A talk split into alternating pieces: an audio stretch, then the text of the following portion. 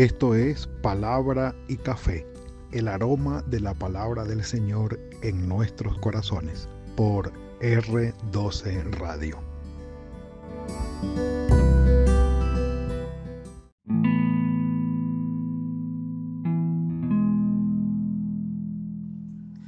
Señor, mi provisión viene de tu mano. Es la segunda parte de el ministerio del profeta Eliseo, la segunda parte, es decir, la segunda entrega, el segundo tema que tratamos acerca de él. Pero retrocedamos un poco, retrocedamos un poco para que entremos en contexto. Si lo hablamos de la siguiente manera, es decir, usando una sola palabra, pudiéramos resumir desde la esclavitud del pueblo de Israel en Egipto de la siguiente manera. José, Egipto, Moisés, desierto, Josué, conquista, jueces, Samuel, Reino Unido, Saúl, David, Salomón, reino dividido. Aquí estamos. En una sola palabra cada frase. Y si quieren que lo resumamos aún más todavía, pudiéramos decir Egipto, peregrinación, conquista, jueces, Reino Unido, reino dividido. Desde allá venimos, desde allá venimos y obviamente la, la historia puede retroceder un poco más, pero es lo que nos ocupa. Es como para que llevemos la línea de dónde estamos. El reino se ha dividido acá, el séptimo rey de las diez tribus de Israel, rey malo, re malo, al punto o al nivel del mismo Jeroboam, que fue el primero, Jeroboam primero, ¿sí? Y murió Acab, Ocosías, su hijo, reinó, pero el hombre tuvo un accidente, se cayó de una ventana, quedó mal herido, y de ese el hombre en vez de consultar a Dios de lo que iba a pasar, consultó a Belcebú, Dios de Ecrón. Y Elías mandó a decirle, papito, usted se va a morir porque nadie teniendo la oportunidad de consultar a Dios va a ir a consultar al diablo. El Señor ha dicho que te vas a morir, muere, eh, muere Ocosías y como él no dejó hijos, reinó en su lugar el hijo de Acab, eh, Joram, Joram. Durante el reinado de Joram es cuando Eliseo desarrolla su ministerio. Entre Acab, Elías y Joram, Eliseo desarrollan este ministerio. Ubicados entonces, ubicados entonces allí, Vamos al capítulo 4 del segundo libro de Reyes, donde tenemos un relato famosísimo, muy reconocido entre las historias que sobresalen del Antiguo Testamento, inclusive eh, historia clave, importante o muy preferida para nuestras escuelas bíblicas dominicales en nuestras iglesias, relatos para nuestros niños, para nuestros jovencitos. Y se nos olvida muchas veces tomar estos relatos que a veces tomamos para la parte infantil de nuestras iglesias y aplicarlo, ubicarlo y encarnarlo en los adultos, en nosotros los grandes, los que ya estamos metidos en medio de la responsabilidad de la vida, porque la vida trae grandes responsabilidades. Con algunas podemos, con otras nos han quedado grandes y difíciles. Y requerimos de la ayuda del Señor un café por eso. Y uno de los grandes temas que a veces nos queda grande, que nos golpea, con los cuales la vida nos mueve el piso es precisamente la provisión. Y aquí tenemos el relato en el capítulo 4 del segundo libro de Reyes de Elías, perdón, de Eliseo, perdón, Eliseo, Eliseo con la viuda. Lo que pasa es que recordamos, porque está conectado con Elías, que también se, eh, la, viuda de Sarepta, de allí de Sidón, de Fenicia, de lo que es hoy el Líbano y lo que ocurrió con ella, que ya hablamos de esto. Bueno, ahora Eliseo con una viuda, pero está dentro del territorio de Israel, es decir, está dentro del país. Una de las mujeres, versículo 1, capítulo 4, segundo libro de Reyes, una de las mujeres de los hijos de los profetas clamó a Eliseo. Todo uno dice, venga, venga, venga, un momentico. Una de las mujeres, es decir, de las esposas o una, la esposa de uno de los hijos de los profetas. Acuérdense que hemos venido hablando de los inicios, o hablando no, eh, citando o refiriendo, identificando mejor eh, lo que son, lo que es el inicio del movimiento profético en Israel. Perdón, hablamos en el tiempo de Saúl de unos profetas que vivían en comunidad, que eran profetas extáticos, eh, que eh, entraban en trance por medio de la música y la danza y profetizaban. Aquello cayó en desuso en la época de Saúl fue contado entre esos profetas también. Pero ahora estos, la vida en comunidad ah, en, en, cuanto a estos profetas se ha mejorado. Ya tienen un padre, ya se alimentan, ya viven en comunidad, se caminan y andan en comunidad y tienen movimientos y ministerios específicos y consultan al Señor y conocen de los designios del Señor también porque viven en intimidad con Él. Bueno, la esposa de uno, al parecer uno de los líderes o un padre de estos profetas, el esposo murió. Uno de los líderes o el líder de uno de estos grupos murió y quedó esta mujer viuda. Allí estamos ubicados. Una de las mujeres de los hijos de los profetas, de estos profetas que vivían en comunidad, clamó a Eliseo diciendo, pudiéramos aquí decir, le lloró, se le arrodilló, le insistió, entrañablemente le suplicó, porque el clamó aquí viene de un término que significa voz en cuello, entrañable súplica, algo que tiene sentido, no fue que le gritó de lejos, no, no, no fue y le clamó, le suplicó a Eliseo diciendo, tu siervo, mi marido, ha muerto. Y tú sabes que tu siervo era temeroso del Señor, pero tenía deudas el personaje. Muchos entonces infieren de aquí que lo más probable era que el hombre hubiese entrado en deudas para sostener a su grupo de profetas que dirigía o lideraba. Es una inferencia.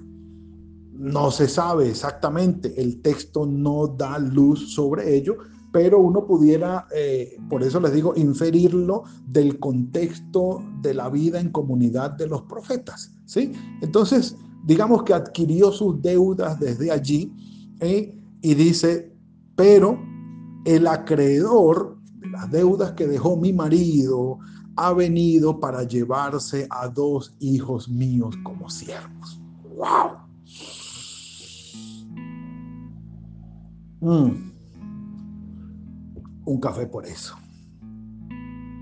Una cosa es tener deudas y otra cosa es ser conscientes de que esas deudas están poniendo en peligro la vida de la familia y considerando a una mujer viuda que está poniendo en peligro la vida de dos de sus hijos.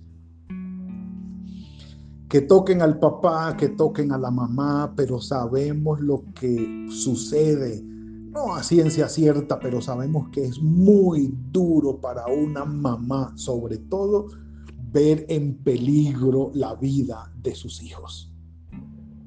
Y se hace lo que esté a la mano para hacer, para guardar la vida y el bienestar de sus hijos. Se los iban a llevar como esclavos, como siervos, para trabajar en pago de la deuda que había dejado el papá, porque inesperadamente había muerto. ¿Era usual esto? Sí, era usual, aún en la época del Señor Jesucristo. El Señor Jesucristo en Mateo 18, 25, si no mal recuerdo, 23 al 35 exactamente, relata una parábola, es un relato ficticio, pero es la parábola de los dos siervos o el siervo que no quiso perdonar, dependiendo de la traducción que usted tenga, así va a ser el título. El, el relato de los dos siervos o de los dos deudores o el siervo que no quiso perdonar. Y aquel siervo fue llamado por el rey al que le debía muchísimo dinero, era una deuda impagable y dice el relato, aquel como no podía pagarle o no pudo pagarle, el rey mandó a meterlo preso junto con toda la familia. De manera que el Señor cuando habla de aquellos dos siervos de los siervos del siervo que no quiso perdonar o de los dos deudores, hace referencia a lo que está sucediendo aquí en, el, en las diez tribus de Israel, en el territorio de Israel, con esta mujer viuda de uno de los padres de los hijos de los profetas. Difícil situación, muy difícil. Eh, no he sido testigo de primera mano, pero sí me he enterado de las situaciones que han sucedido cuando a una persona le van a hacer un lanzamiento. ¿Sí? Es decir, que llegan a su casa a quitarle las cosas, a sacárselas, a ponérselas a la calle porque ah, no ha pagado, eh, no sé, la renta, no ha pagado eh, lo que compró, no ha podido pagarlo, entonces se lo van a arrebatar. Perdónenme, pero el, cuadro que yo tengo más cercano a eso es eh, el Chavo del Ocho. Cuando el señor Barriga va a desalojar a, don Ramón porque ya está cansado de sus 14 meses de renta que le debe y efectivamente le saca, no sé si ustedes recuerdan ese episodio, los de mi época a lo mejor lo recordaremos, le saca todos sus coroticos y sus cosas y se los pone allá afuera. Y ahí transcurre la escena. Es duro eso, es duro. Ahora ya no tiene que ver con los enseres, tiene que ver con tus hijos. Esta mujer estaba desesperada Eliseo le dijo, ¿qué puedo yo hacer por ti? O sea, eh, está en mis manos hacer algo. ¿Puedo yo, simple ser humano, darte solución al respecto?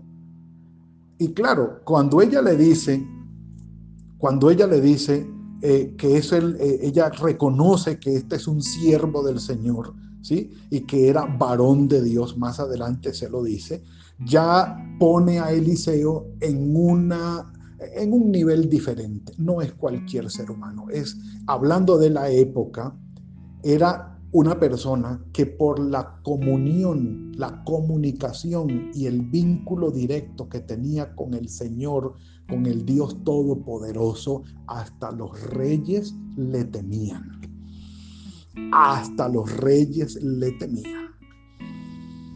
Y esto es algo interesante que ustedes pueden leer, eh, a ver, aún en el capítulo, bueno, tiene que ver con Eliseo, tiene que ver con Eliseo y más adelante lo vamos a ver, cuando lo mandan a buscar y él dice, si yo soy, o creo que fue Elías el que, el que hizo esto, que mandó a que descendiera fuego del cielo y mató 50 hombres.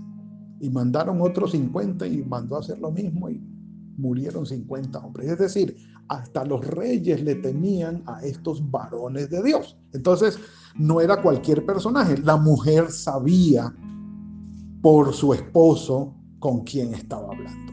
Y que si no era él, de alguna manera él podía hacer que Dios trajera la solución a su calamidad. ¿Qué puedo hacer por ti?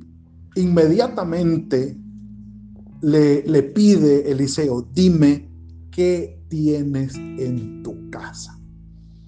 Y aquí comienza el punto de la solución para esta mujer. ¿Qué tienes en tu casa?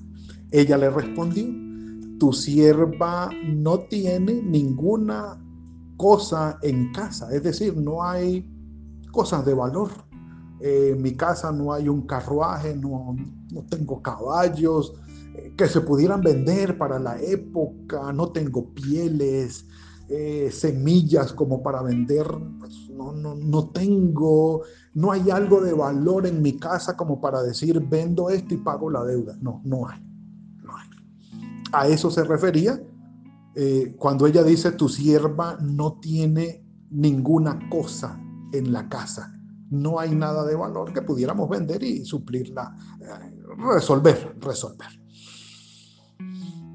Sino una vasija de aceite. ¿Qué nos queda? No sé, uno, dos, tres litros, dos litros de aceite en una vasija es lo que tenemos. No hay nada más de valor, no hay nada más de valor. Él le dijo, bueno, por ahí empezamos.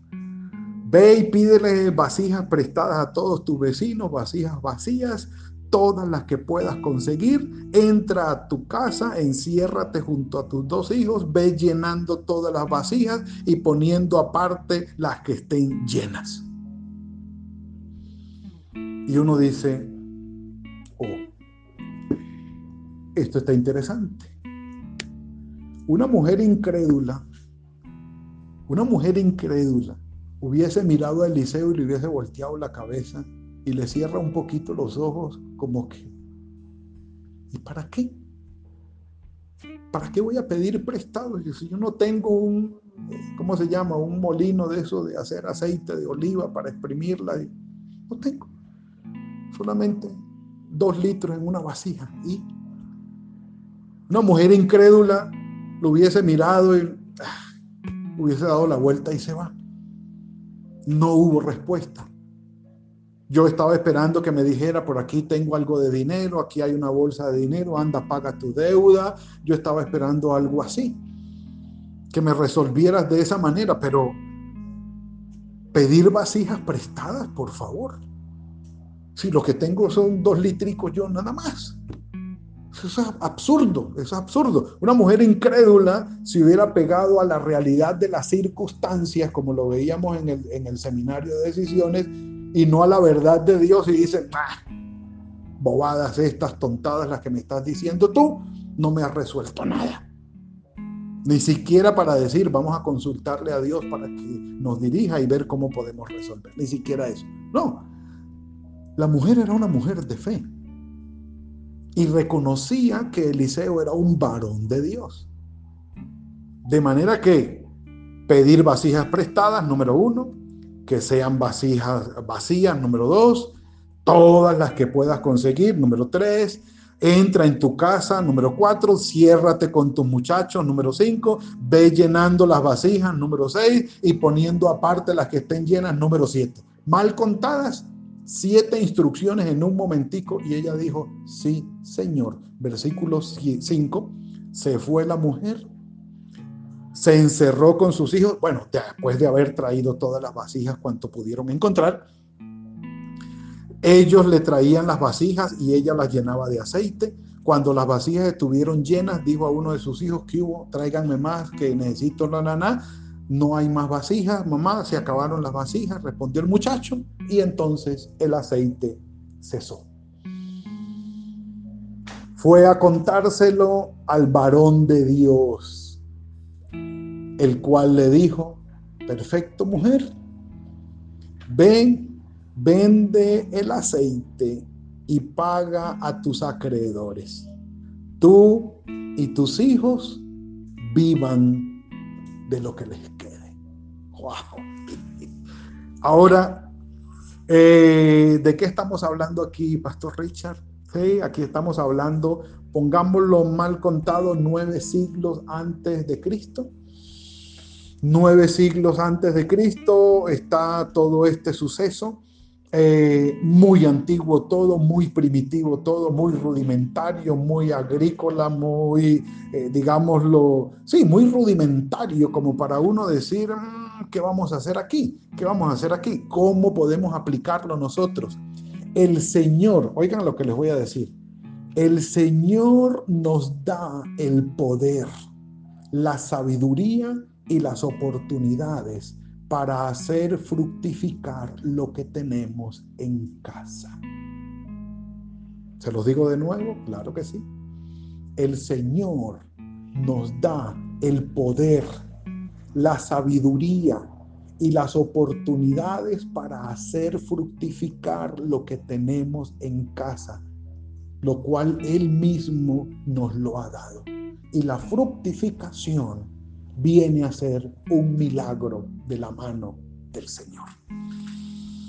Mateo capítulo 6, versículo 25 al 34, el Señor da esa, esa manifestación, esa palabra, e, ese fundamento de palabra en el cual nos dice el Señor, el Padre Celestial, es tu proveedor. Ustedes tienen un Padre Celestial que sabe de qué cosas tienen necesidades. No se preocupen. Allí está. Concuerda muy bien lo que nuestro Señor Jesucristo, la palabra de Dios encarnada, nos dijo con lo que está sucediendo aquí entre Eliseo y la viuda, esposa de aquel padre de los hijos de los profetas. Aquí está. Ahora, ¿de qué estamos hablando? El Señor nos da el poder y la sabiduría, las oportunidades para fructificar lo que tenemos en casa, que Él mismo nos lo ha dado. La fructificación viene a ser un milagro del Señor. En este caso, el aceite. Y uno dice, bueno, ¿qué podemos hacer nosotros? ¿Qué te ha dado el Señor? ¿Qué te ha dado el Señor? ¿Qué tienes en casa? Y estamos hablando aquí no necesariamente de objetos para vender. Y estamos hablando de provisión. Estamos hablando de provisión. De cómo puede el Señor sustentarte. Con lo que el Señor te ha dado, pidiendo la sabiduría de Él y la guía de Él, estamos hablando de trabajo diligente, esta mujer se eh, fue y buscó muchachos a pedir vasijas prestadas. Trabajo diligente. Trabajo confiado. No sé qué va a pasar, pero aquí vamos a obedecer porque aquí va a pasar algo. Porque esto viene del Señor. Y si viene del Señor, yo confío en que esto de alguna manera va a fructificar. Exactamente no sé cómo. No sé cómo. Pero en lo que el Señor me ha dado, voy a confiar en Él y hago un trabajo confiado, hago un trabajo diligente, hago un trabajo ordenado. Punto a punto fue esta mujer cumpliendo con las instrucciones que le dio Eliseo. Y lo mejor, que al final hizo un trabajo propio, muy del pueblo de Israel. Siempre están motivando los eh, hijos del pueblo de Israel a que sus hijos tengan negocios propios de su casa. Miren que esta mujer no fue a emplearse. Con lo de su casa que el Señor le había dado, montó un negocio, de, un emprendimiento de aceite. Para que lo entendamos hoy. Hizo un emprendimiento con sus hijos, con la bendición y la fructificación del Señor con sus hijos. No se empleó. No quiere decir que emplearse sea pecado, pero muchas veces el Señor nos dice o nos guía, mira, no te necesito empleado, te necesito más bien produciendo desde tu propia casa con lo que yo te he dado. Allí te guío y eso es algo que el Señor va a guiarnos en especial, nadie más. En un emprendimiento de aceite esta mujer, porque al final le dijo, ve Vende el aceite, paga a tus acreedores y con tus hijos vive con lo que quedó. Vive. con lo que quedó. Mi amado hermano, mi amada hermana, el Señor, el Señor, de su mano viene nuestra provisión. Y la manera como Él va a sustentarnos, nos lo hará saber. Tiempos difíciles, sí. Confiemos y esperemos en Él. Solamente que estemos seguros de que vamos caminando por la guía del Señor o bajo la guía del Señor y bajo su bendición. Nada más. El resto se encargará Él de hacerlo fructificar y de bendecirnos. Padre, gracias por lo que nos has dado hoy. Gracias por esta palabra que nos has traído. Tu misericordia es sobre nosotros. Bendito sea tu nombre, Señor. Gracias porque sabemos que de tu mano recibimos la provisión bien la sabiduría para trabajar, bien la fructificación del trabajo de nuestras manos, bien las oportunidades, oh Señor, esos llamados especiales que tú nos haces. Gracias, Padre, porque reconocemos que el sustento viene de tu mano. Tú eres bueno, Señor, y tu misericordia es para siempre. Quienes estamos aquí, que necesitamos de esta dirección, sé tú obrando en nosotros, poniendo tu voluntad en nuestros corazones, Señor, para saber hacia dónde tomar decisiones y dirigirnos. Ayúdanos en esto, Padre. Muéstranos el camino. Atiende a cada petición de cada corazón. Y sé tú teniendo esa misericordia con cada uno de nosotros. En tus manos estamos, en ti confiamos y en ti esperamos. En Cristo Jesús. Amén.